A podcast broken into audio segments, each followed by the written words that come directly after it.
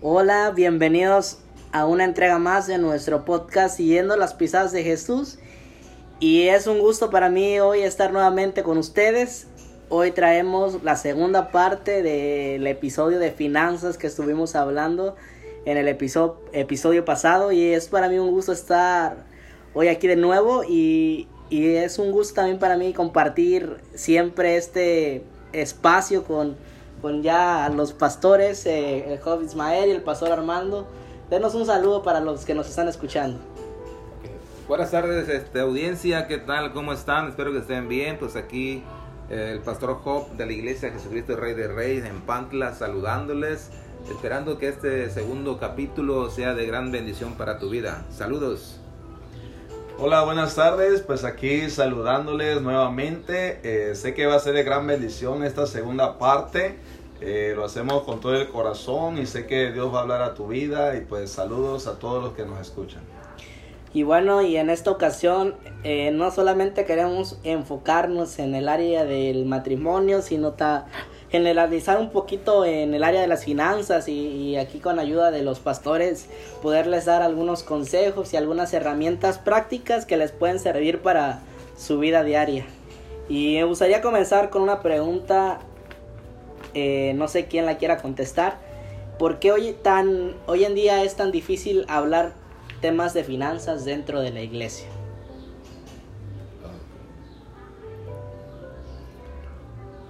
Bueno, yo pienso que uh, cuando se tiene una transparencia en, todos los aspectos, no debería haber temor, ¿verdad? Porque este, se supone que una de las cosas que Dios nos ordenó de un principio de la creación de la tierra fue el que fuéramos mayordomos. Significa saber administrar, administrar muy bien la tierra. Entonces creo que la parte de las finanzas no debiera ser un problema.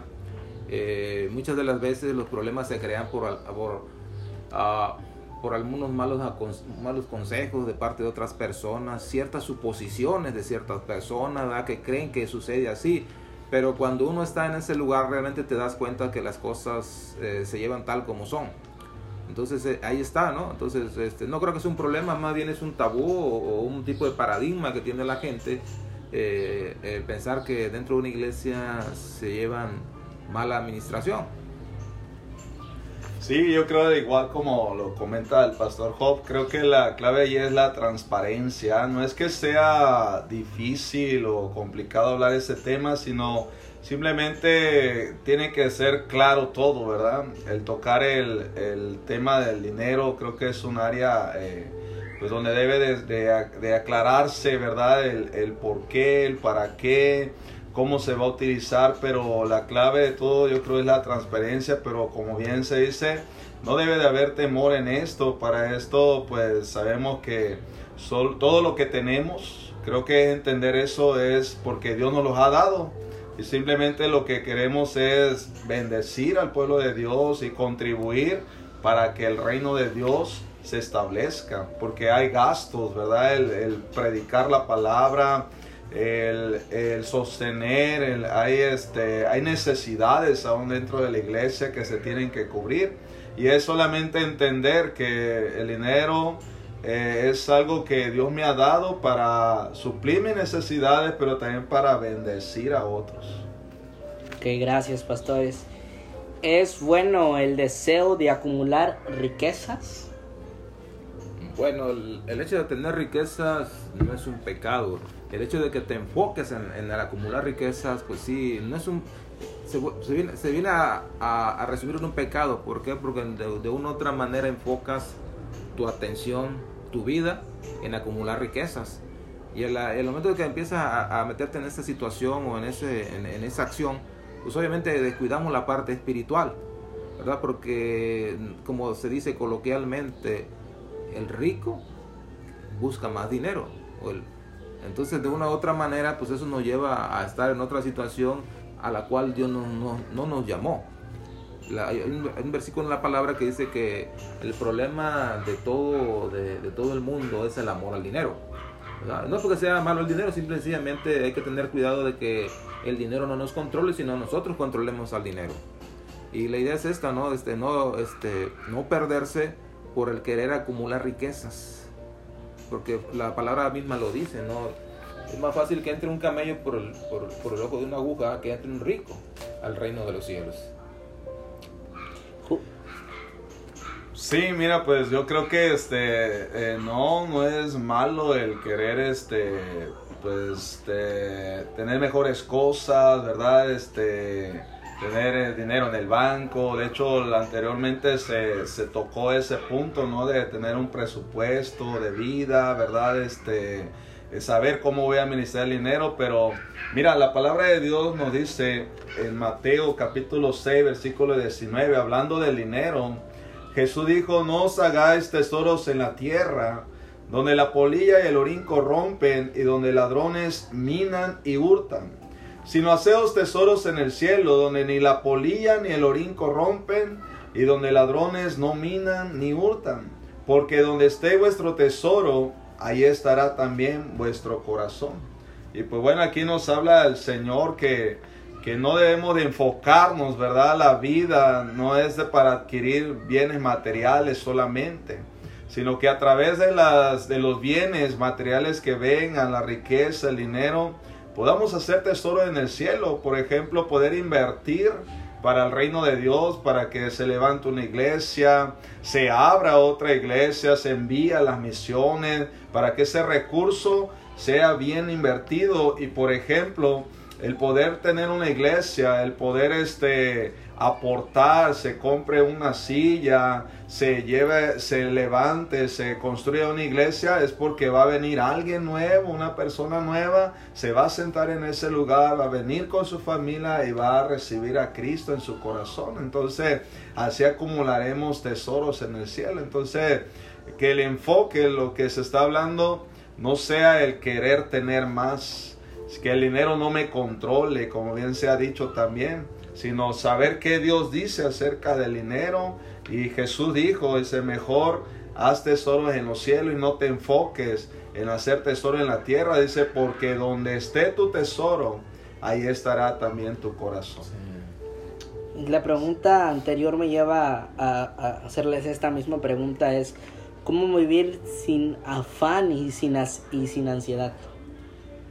Sí, también la palabra de Dios nos enseña y para eso también está este, este pasaje en la Biblia donde Jesús nos dice esto y es una promesa. Yo creo que hoy más que nunca tenemos que escucharlo porque podemos ver cómo hay ansiedad, podemos ver cómo este, hay preocupación, hay estrés, hay temor por por el que no por el que no, no tenemos las cosas, el dinero, los recursos, la gente está preocupada, pero el Señor no quiere que tú y yo vivamos en afán y en ansiedad. Eso quede, que quede bien claro en, en nuestra vida, que el Señor no desea que, que nos preocupemos del mal. Para esto Él nos dice en su palabra, dice el capítulo 6 de Mateo, versículo 25, por tanto os digo, no os afanéis por vuestra vida, qué habéis de comer o qué habéis de beber, ni por vuestro cuerpo, qué habéis de vestir. Y hace esta pregunta el Señor, ¿no es la vida más que el alimento y el cuerpo más que el vestido? Mirad las aves de los cielos que no siembran ni ciegan, ni recogen en graneros, y vuestro Padre Celestial las alimenta. ¿No valéis vosotros mucho más que ellas? ¿Y quién de vosotros podrá, por mucho que se afane, añadir a su estatura un codo? Y por el vestido, ¿por qué os afanáis? Considerad los lirios del campo, cómo crecen, no trabajan ni hilan. Pero os digo que ni aun Salomón, con toda su gloria, con toda su riqueza, se vistió así como uno de ellos. Y si la hierba del campo que hoy es y mañana se echa en el horno, Dios la viste así, ¿no hará mucho más a vosotros, hombres de poca fe? Y vuelve a decir al Señor, no os afanéis pues diciendo, ¿qué comeremos o qué beberemos o qué vestiremos? Porque los gentiles buscan todas estas cosas, pero vuestro Padre Celestial sabe que tenéis necesidad de todas estas cosas. Mas buscad primeramente el reino de Dios y su justicia, y todas estas cosas os serán añadidas. Así que no os afanéis por el día de mañana, porque el día de mañana traerá su afán. Basta cada día su propio mal. Y pues bueno, la pregunta es, ¿cómo vivir sin afán y sin ansiedad? Eh, hoy en estos días, pues aquí está el Señor Jesús diciéndonos que confiemos en nuestro Padre Celestial, que Él conoce nuestras necesidades y las suplirá. Sí, ahí coincidimos con el pastor Armando, ahí este, rematando la parte esta donde decía, buscar primeramente el reino de su justicia y todo lo demás, que es todo lo demás, pues la economía, finanzas, bienestar, salud, relaciones con tu familia, con los demás. Eh, porque Dios, Él sabe todas nuestras necesidades, Él las conoce de, de, de pie a pa, como decimos. Y cuando nosotros nos, nos, abocamos a, hacer lo que no, Él nos ha dado, a lo cual hemos sido creados, para lo cual Él nos ha diseñado, y, el, y la comisión que tiene cada uno de nosotros, pues Él se encarga de lo demás. Por eso dice la palabra claramente, buscad primeramente el reino de Dios y su justicia y todo lo demás, es decir, todo lo que nosotros deseamos o queremos, pues serán, se- será añadido. Y gracias. Eh, aquí me, me hacían llegar una pregunta Sí. y era cómo reaccionar ante la presión de otros matrimonios, amistades, familiares y cómo contrarrestar, contrarrestar ese, e- esa presión. Bueno, ahí este, ah, hay que entender cuando ah, contraemos matrimonio, eh, dice la palabra que será una sola carne. Y, y dice la palabra también que dejará a padre y madre. Muchas de las veces eh, los problemas que se nos vienen de gratis es porque todavía no, hemos- entendido esa parte. Tenemos que, los matrimonios tenemos que entender que tenemos que formar nuestro propio hogar, nuestro, nuestro, propio, nuestro propio lugar con, con lo que Dios nos ha dado. Y muchas de las veces, a veces ciertos familiares o, o los familiares de tanto del esposo, de la esposa, pues están en una posición económica tal vez muy, muy elevada y cuando ven que el hijo o la hija se casó en una situación pues no tan, tan elevada o de cierto nivel eh, económico, pues empiezan a cuestionar, ¿verdad? ¿Por qué esto? ¿Por qué lo otro? Que si, si hubiera sido así, si hubiera sido así, las cosas hubieran cambiado, pero hay que entender una cosa, que este que la palabra dice claramente dejará y padre y madre. ¿no? Entonces eh, es ahí cuando se debe de entender y, y comentarle a las personas que es algo nuevo que se está iniciando en un matrimonio, sobre todo cuando van iniciando, es algo nuevo y que ellos mismos deben de generar sus propias cosas basado en lo que Dios provee. Sí, creo que entra aquí nuevamente este versículo que está en Hebreos, en Hebreos 13, 5. Sean vuestras costumbres sin avaricia, contentos con lo que tenéis ahora, porque Él dijo, no te desampararé ni te dejaré.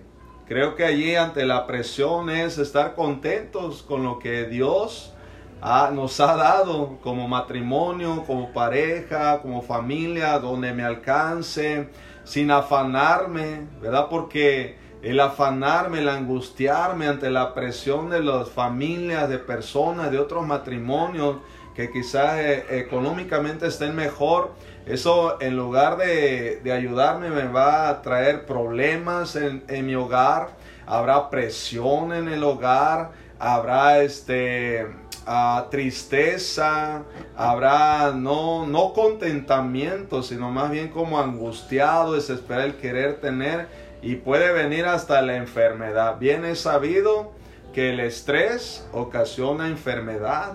El preocuparse de más, el afanarse de más nos trae, nos trae enfermedades, nos trae este, preocupaciones enormes que el Señor no quiere que pasemos eso. Mejor es que estemos contentos con lo que Dios nos ha dado, lo que tenemos, porque Él dijo, no te dejaré ni te desampararé. Entonces esto quiere decir que las riquezas vienen de Dios. Él es quien las da, pero si no viene, yo voy a estar contento con lo que hasta ahora Dios nos ha permitido tener.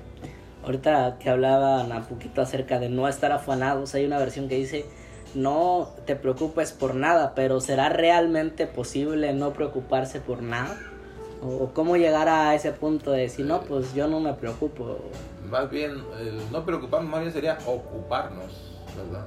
Por ejemplo, uno muchas veces los problemas en los matrimonios es porque vienen las comparaciones al amor, este, tu amigo tu, o la, amiga de la amiga, se casó en una situación muy distinto, con una fiesta tal acá de, pompa y guante, como decimos, y, la tuya, al amor, fue en una, en una fonda tal vez.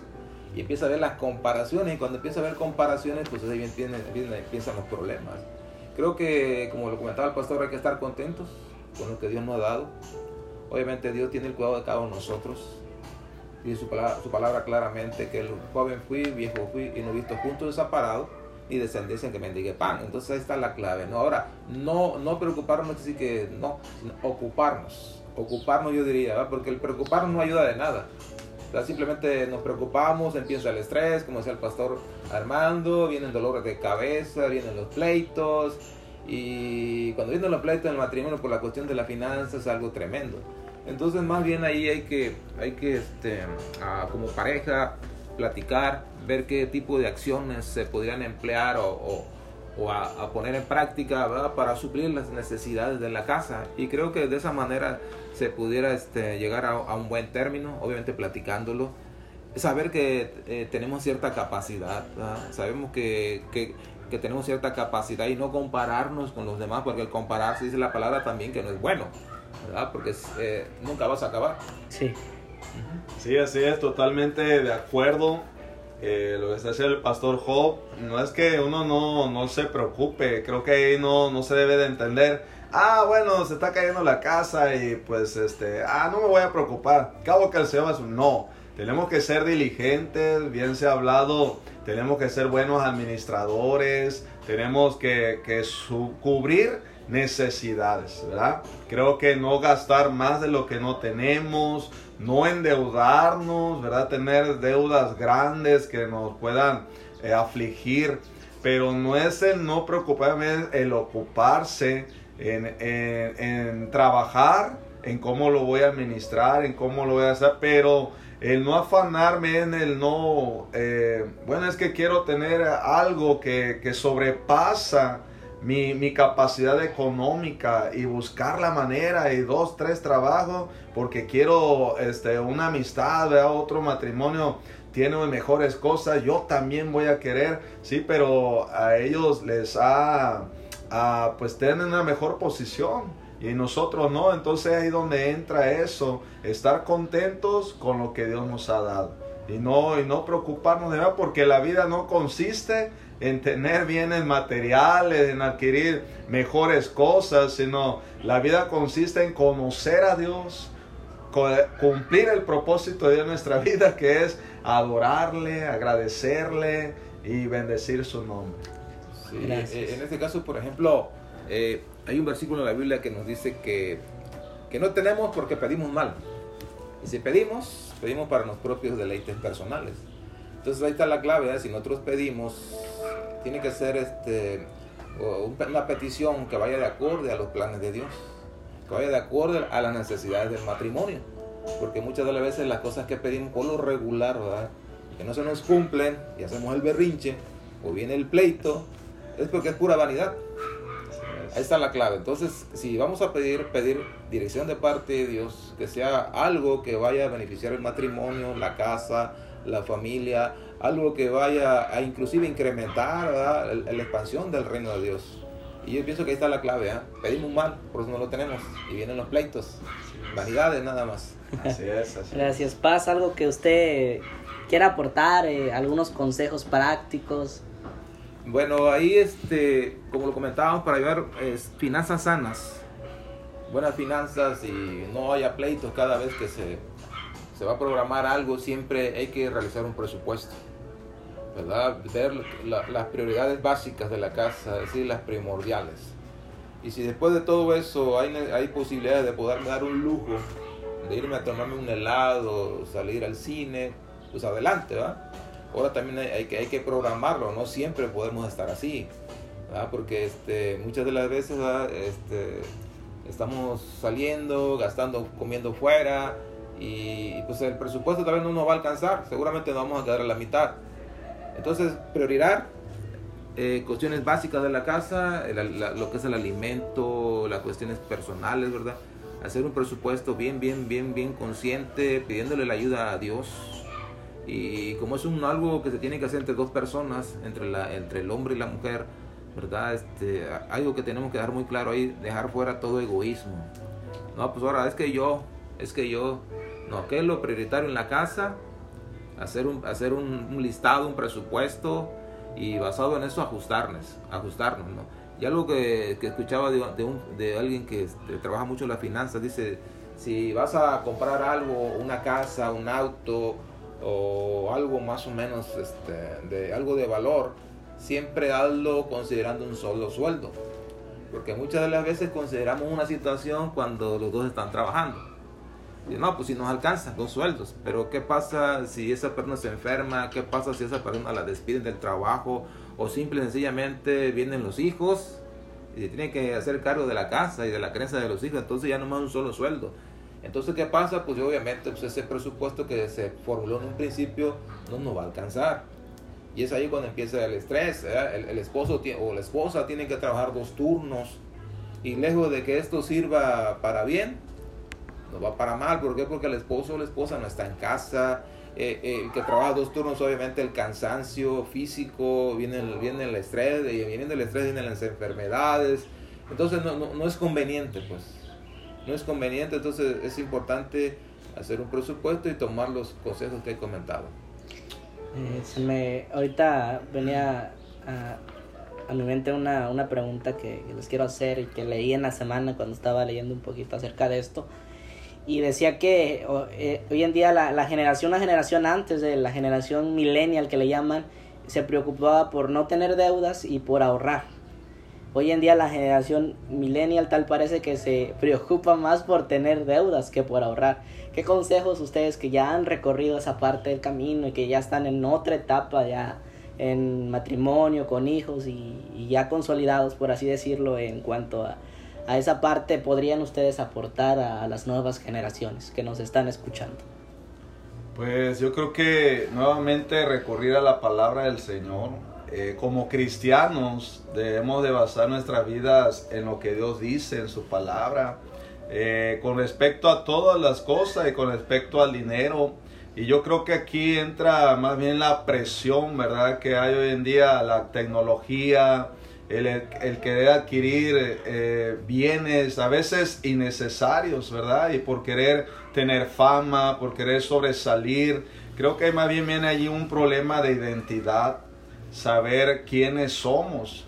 Y a veces el pensar que traer un mejor celular me va a ser eh, popular y me va a hacer, wow, ahora sí, este, voy a tener amistades, ahora sí voy a estar en las redes sociales, este, no sé, ¿cuál es la intención del que tú quieres adquirir esa cosa que es caro, que hay, haces presión a tus papás? Los papás a veces, como creo que se ha comentado, a veces no sabemos, ¿verdad? Este, las personas no saben de dónde se adquiere ese dinero, pero los padres son los que hacemos el sacrificio. Entonces, yo creo más bien viene en el hogar todo eso. Eso viene una enseñanza. ¿Por qué los jóvenes hoy en día ahora quieren traer cosas tan caras? ¿Verdad? Que, que está fuera del alcance de sus padres. Entonces, viene una enseñanza en la palabra de Dios y eso viene en el hogar. Y para eso, mira, me gustaría leerles este pasaje en Primera de Timoteo, capítulo 6, versículo 6. Y nuevamente viene esta palabra y yo creo que Dios está hablando que es el estar contentos, contentamiento. Dice, dice así la palabra dice, pero gran ganancia es la piedad acompañada de contentamiento porque nada hemos traído a este mundo y sin duda nada podemos sacar. Así que joven, tú que nos escucha, debe de estar contento con el Dios que tiene. Tienes un Dios que te ama, un Dios amoroso, un Padre que se preocupa por tus necesidades. Pero mira, dice, dice el consejo del Señor, nada hemos traído a este mundo y sin duda nada podremos sacar. Así que teniendo sustento y abrigo, estemos contentos con esto. Mira cómo la palabra de Dios es bien clara, porque sigue diciendo, los que quieren enriquecerse caen en tentación y lazo. Aún desde joven puede suceder eso. Quieren enriquecerse todavía no están ni trabajando, apenas están en los estudios, pero la presión social, los compañeros, el ver que ellos tienen mejores cosas, pero somos hijos de Dios. Y, el Señor dice, mira, Él es tu Padre, Él va a suplir, pero creo yo que todo en su momento también. ¿Por qué no? No es malo. Dice, híjole, un día me gustaría, a lo mejor como joven, querer tener algo bueno, algo mejor, está bien, pues prepárate, estudia, ¿verdad? Y Dios va a abrir puertas para que tú puedas adquirir eso. Pero a veces creo, Carlito, es que corremos y los jóvenes están corriendo. Esto me habla de, de querer correr, adelantarse al tiempo. No es el tiempo de Dios. Por ejemplo, mi hija de 12 años no es el tiempo para que tenga un celular de 10 mil pesos. No es su tiempo. Su tiempo es que esté en casa, que aprenda que hacer, que aprenda cómo debe ser una mujer, una señorita, que conozca a Dios, que estudie y en su tiempo, cuando ella concluya su estudio y trabaje, podrá tener ese, eso que ella anhela ahorita, pero no es el momento. Y la Biblia dice, los que quieren enriquecerse caen en lazo y en muchas codicias necias y dañosas. Ahora, aquí se me está viniendo algo, joven, cuidado, porque a veces podemos hasta robar, engañar, extorsionar por querer adquirir eso, una cosa que no te va a beneficiar en nada ni te va a hacer más popular. Quien te va a hacer popular es Cristo en tu corazón. Lo más importante es saber quién soy, tener identidad y si no tengo ese celular de 15 mil, eso no quiere decir que no sea nadie, al contrario, yo soy un hijo de Dios porque Jesús murió y derramó su sangre por mí. Gracias, Pastor Hope. Sí, ah, ciertamente como lo contaba el pastor, hoy en día esta generación es muy borbandeada a través de los medios, tanto televisión, internet, ¿verdad? Entonces, de una u otra manera, ese tipo de, de, mensaje siempre va en, la, en la, con el objetivo de que las personas adquieran más cosas.